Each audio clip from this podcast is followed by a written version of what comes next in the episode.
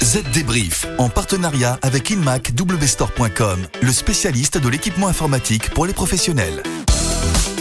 Bonjour à tous et tout d'abord, belle année à vous, même si oui, nous sommes déjà en février.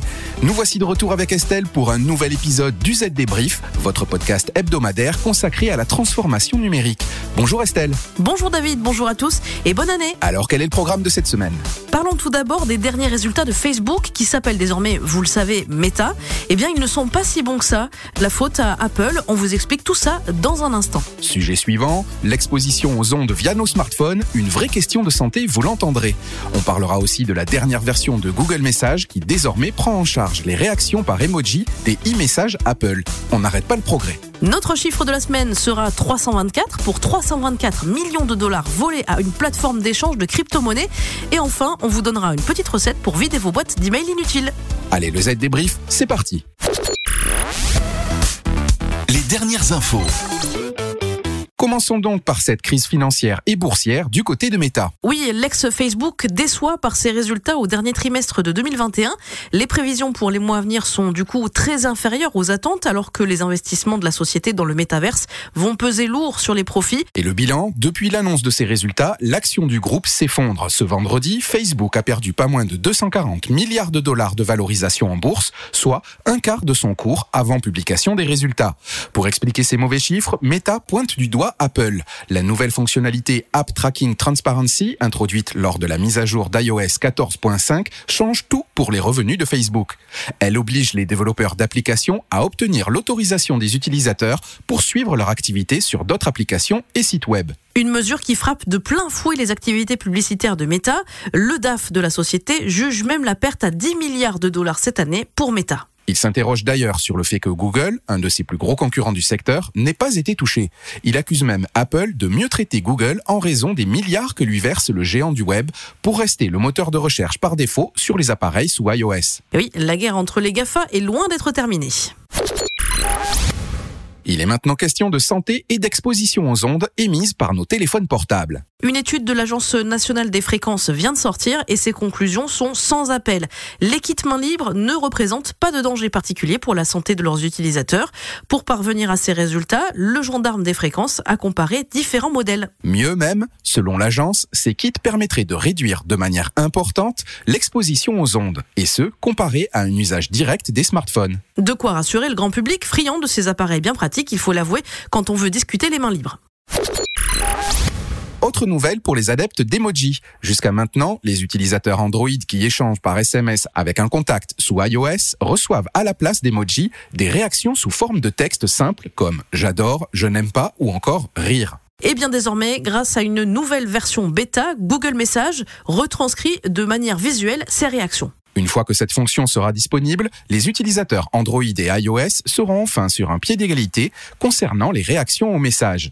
Ça ne paraît rien comme ça, mais l'interopérabilité des messageries instantanées est un sujet marketing essentiel. Il y a quelques semaines, une étude mentionnait le déclassement social des ados sous Android vis-à-vis des ados sous iOS du fait des messageries respectives de ces systèmes. Gommer ces différences, c'est monter en gamme pour Android. Pariez sur la modernité avec le Lenovo ThinkBook. Une gamme pensée pour l'entreprise, conçue pour vous avec ses différentes tailles d'écran pour répondre à tous vos besoins. Choisissez l'ultra légèreté avec le ThinkBook 13X, la polyvalence avec le 14S Yoga convertible, les performances maximales avec le 15P ou le double écran tactile avec le Lenovo ThinkBook Plus. Découvrez toute la gamme Lenovo ThinkBook chez InMac W Store. Le chiffre marché. Les pirates se ruent sur les plateformes de crypto-monnaies qui développent des outils de défi, c'est-à-dire de finances décentralisées. Dernière victime en date, la plateforme Wormhole qui vient de se voir dérober l'équivalent de 324 millions de dollars. Et du coup, Wormhole a proposé 10 millions de dollars aux malfaiteurs pour en savoir plus sur les détails de la faille de son système et retrouver toutes les crypto-monnaies volées.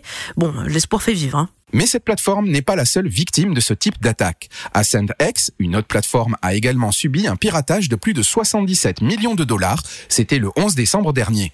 Et il y a quelques jours, la société Qubit Finance a pris la parole sur Twitter pour supplier les pirates de lui rendre plus de 80 millions de dollars qui lui avaient été volés. Certes, le phénomène est en augmentation, mais il est déjà massif. L'an passé, ce sont pas moins de 2,2 milliards de dollars qui ont été évaporés ainsi des plateformes de défi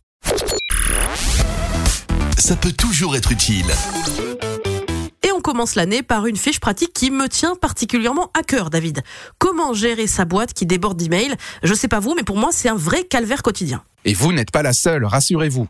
On reçoit en moyenne 120 courriels par jour et on ne répond qu'à seulement un quart d'entre eux. Alors comment gagner du temps? Eh bien déjà tout simplement en rajoutant votre propre filtre à celui déjà installé par défaut sur vos messageries.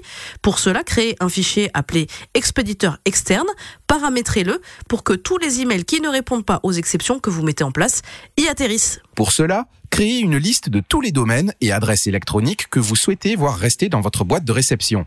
Les autres iront dans la boîte expéditeur externe. Et si vous avez oublié plusieurs domaines et adresses électroniques valides, qui vont atterrir du coup dans le dossier expéditeur externe, pas de panique, modifiez juste la règle. Le zoom de la rédac. Allez, pour finir, le Zoom de la rédac, et ça ne vous étonnera pas, est consacré cette semaine à la pénurie de semi-conducteurs. Elle provoque en ce moment un allongement des délais de livraison, la pénurie de certains produits comme la PlayStation 5 et même la fermeture d'usines automobiles. Presque tout le monde est touché. Alors, Guillaume Serriès, de la rédaction de ZDNet, expliquez-nous pourquoi les fabricants de puces n'ont rien vu venir. Prévoir la demande est semble-t-il la chose la plus difficile pour l'industrie des semi-conducteurs. Ce n'est pourtant pas la première fois que ce marché est secoué par des cycles d'expansion et de ralentissement. Et à chaque fois, les fondeurs promettent que cela n'arrivera plus. Et je vais vous expliquer pourquoi ils sont incapables de tenir ces promesses.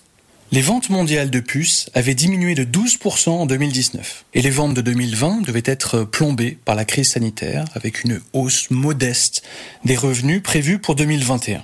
C'est en tout cas ce qu'assurait l'Association de l'industrie des semi-conducteurs l'an passé. C'est pourtant tout le contraire qui s'est produit. Et le marché des puces est en croissance mensuelle de revenus de plus de 26% en 2021. Et donc l'industrie des semi-conducteurs prévoit maintenant une longue pénurie. Cependant, cette prédiction de pénurie, jusqu'à au moins 2023, est probablement aussi peu fiable que les précédentes. Car il est incroyablement difficile de déterminer la demande de puces en période de pénurie. Pourquoi? Parce que dans ce contexte, les clients commandent deux à trois fois leurs besoins réels. Et ils essaient de s'approvisionner par tous les moyens possibles. Cela provoque bien sûr de la fausse demande, une fausse demande qui disparaît dès que l'offre augmente. Impossible donc de connaître la véritable demande de puces. Il s'agit évidemment d'un énorme problème pour les fabricants. Surtout que la fabrication de puces prend au moins six mois. Une fois que celle-ci démarre, impossible de l'arrêter, et il faut faire tourner les usines presque à pleine capacité, car sinon les coûts d'exploitation deviennent rapidement insoutenables.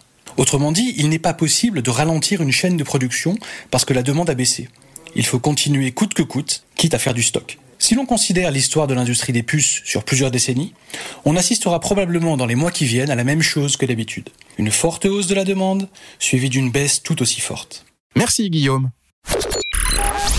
Et voilà, le Z débrief, c'est terminé. Rendez-vous dans une semaine pour un nouvel épisode. N'hésitez pas à réécouter les anciens épisodes et à vous abonner sur Spotify, Deezer ou Apple Podcast pour tout savoir de la transformation numérique. Abonnez-vous également à ZDTech, le podcast de la rédaction de ZDNet. Il vous attend tous les jours dès 8h pour faire le point sur un sujet d'actualité euh, du monde de l'IT et des telcos. À la semaine prochaine. Bye bye. Z Débrief, en partenariat avec InMacWstore.com, le spécialiste de l'équipement informatique pour les professionnels.